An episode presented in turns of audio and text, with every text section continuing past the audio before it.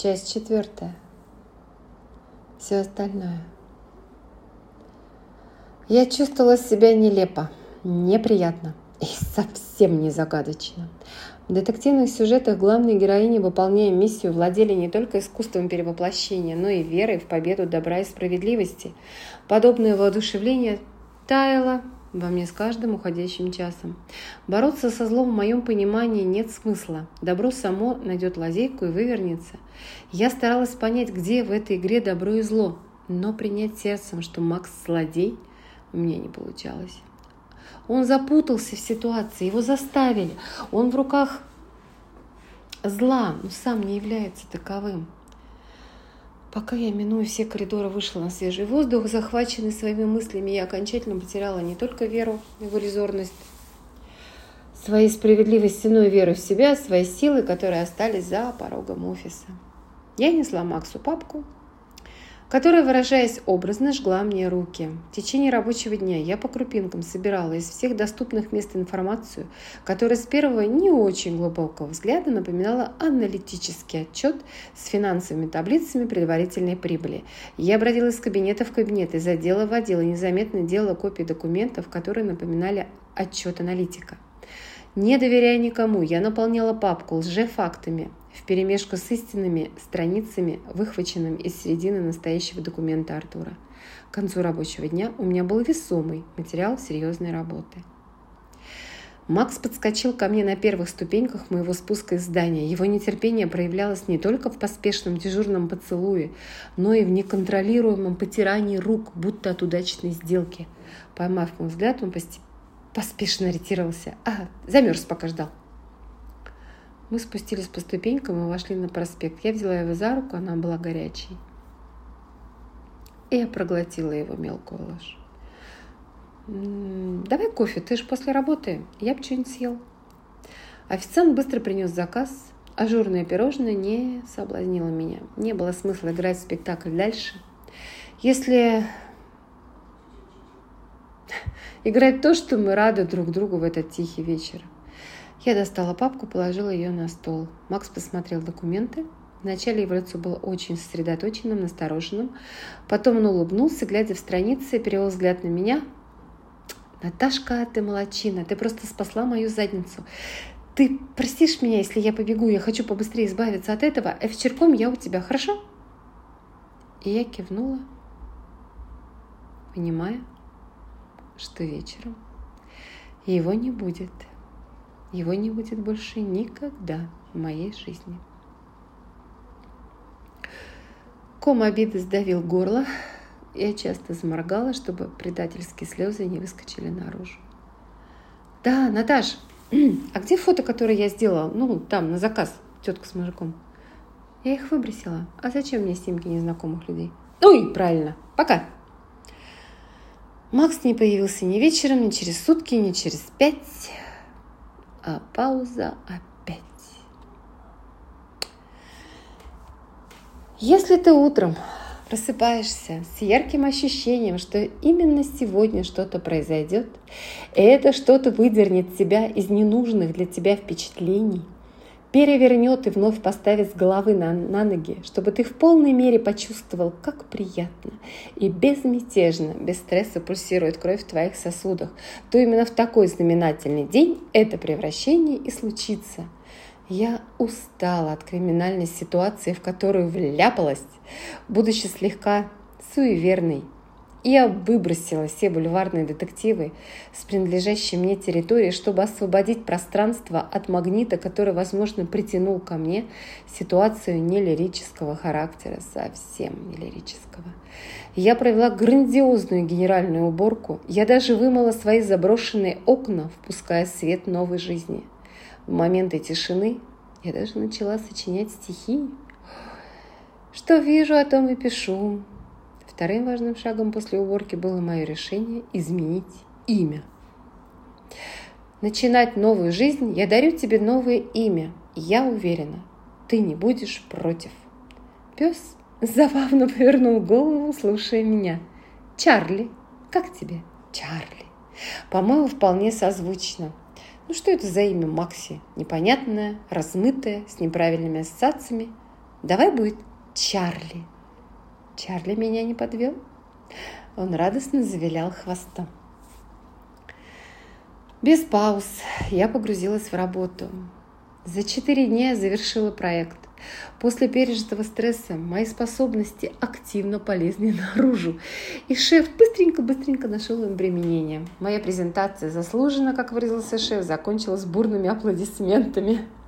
С чувством воскрешения я покидала офис на пару выходных. Заслуженных выходных.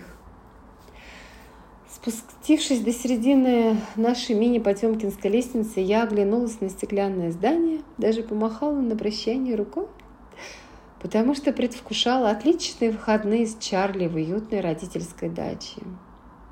Звонок в кармане пальто. Окруженная радостными мыслями, я даже не посмотрела на дисплей телефона. Алло? Сука! Сука, я размажу тебя по этим гадким ступеням! Я завертела головой в поисках кричащего. Я увидела его в метрах десяти сбоку. Внутри меня пронесся экспрессом холод страха, дыхание зябко затрепетало, наполняя меня паникой. Максим нецензурно орал мне в ухо, как ненавидит меня, как я его подставила, как он уничтожит меня.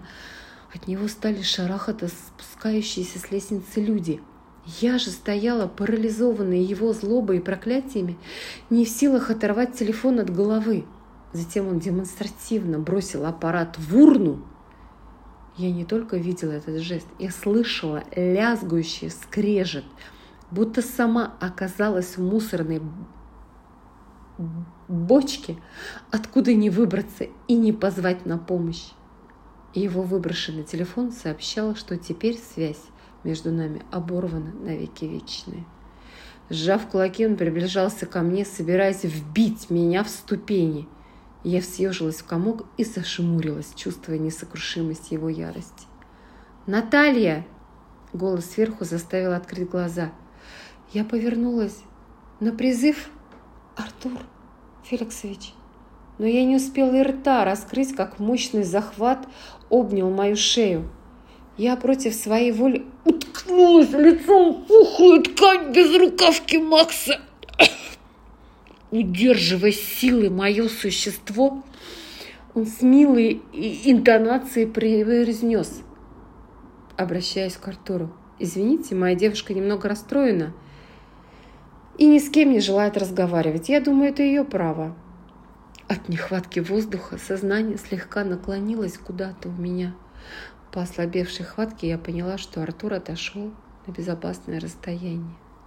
«Ну что, Наталья, поиграть со мной решила?» Откуда? Откуда у хруплой белочки? У белочки-шатенки появились силы. Я до сих пор не понимаю. Я даже не помню. Я резко откинула голову назад и ударила затылком подбородок Макса, услышав его лязгущий звук зубов. Он отпустил руки, схватившись за рот, прикусив язык больно. Но эта боль недолгая. Но за этих... За эти несколько секунд мне хватило, чтобы оттолкнуть и побежать вниз. Я выскочила на оживленный проспект и помчалась на перерез всем машинам. Гудки, мат, скрежет тормозов. Я, увертываясь, добежала до противоположной стороны. На тротуаре я обернулась и с ужасом увидела, что Макс несется в догонку, тоже лавируя среди машин. Потом как экшен. Машины на скорости. Глухой удар, отброшенный Макс и тишина.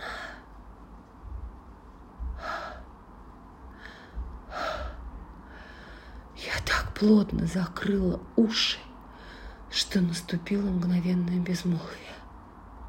Тишина. Мои глаза смотрели вслед ускользающей машине, которая сбила Макса. Черный Мерседес. Черный Мерседес с грязным пятном вместо номера. Черный Мерседес Артура. Пауза.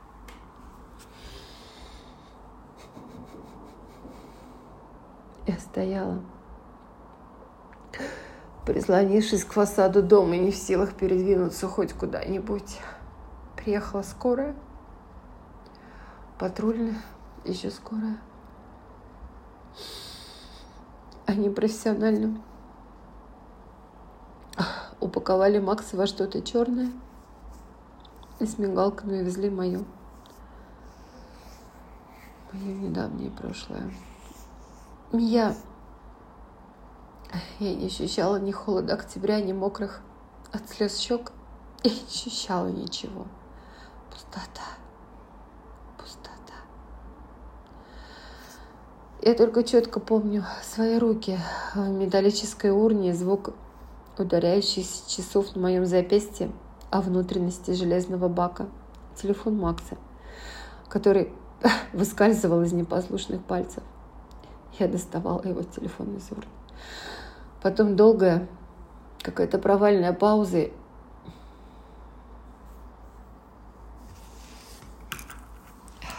И последний акт этого затянувшегося представления. А в больницу, как положено, я пришла с апельсинами. Номер его телефона нашелся в записной книжке выброшенного телефона. Ему разрешили вставать, и он подолгу бродил по больничным коридорам. Он меня вспомнил, приятель Макса. Он без сопротивления рассказал историю своего заточения в больнице, рассказал о потере близкого друга, то бишь Макса, который фактически продал его, и собранную информацию о лакомом кусочке проекта. А он всего лишь напросто попросил Макса понаблюдать пару вечеров за дамой, которая заказала тайную фотосессию, напечатать снимки. Но потом Макс влез в игру, отодвинув приятеля за влекущий гонорар. Он узнал, что дама торговала документами, решил сам шантажировать ее. Потом непонятная темная история с исчезновением дамы.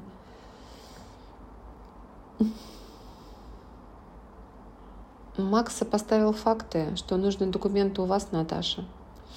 Он был уверен, что как только вы прочитаете слово на зеркале вашей ванной, то слово «умри», то непременно позвоните ему и попросите о помощи, но что-то у вас там не срослось, вы ему не звонили.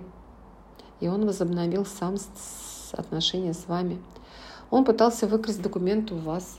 И ведь сукин сын, он приходил ко мне в палату и со смаком рассказывал подробности всей своей аферы – ну вот, в принципе, и все. Меня оставили в покое, когда Макс стал работать на тех типов, которые хотели этих документов о проекте. Да, я ушла из больницы. Хм. Мои липовые документы сыграли свою роль. Фальшивка уничтожила фальшивку. Пробормотала я сама себе, когда здание больницы скрылось из видимости. Я не хотела верить в причастность Артура к смерти Максима. Я не адвокат.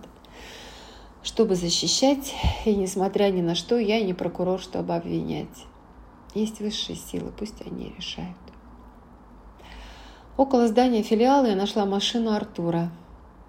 Ни царапины, ни вмятины. Я... Я плохо разбираюсь в моделях, но у заляпанной машины задние фары были в форме лепестка – а у, а у машины Артура полосатые треугольнички. В душе полегчало. Я без предупреждения вошла в его кабинет и положила папку интересующих фотографий на стол. Все, игра закончена. Теперь тебе никто не сможет угрожать. Фамильярно прокомментировала я Артуру. Он догнал меня около лифта. Он сунул снимки в мою раскрытую сумку и неожиданно обнял меня нежно и крепко. Наташка, Наташка, это все не важно, совершенно не важно. Вот так история. Я избавилась от навязчивой любви. Я больше никогда не буду жертвенной душечкой. Любовь на равных. Любовь на равных теперь мой девиз. Но подруга не верит в меня и говорит, я куплю тебе грабли, повешу на гвоздик в твоей прихожей, как напоминание о твоей беспечной вере в мужчин. Помимо хомы, собаки, ты будешь кормить еще одну особь мужского рода. Я смеялась в ответ. Это он нас всех кормит. Это черт чертовски приятно, когда находишь себя, и все остальное обретает смысл.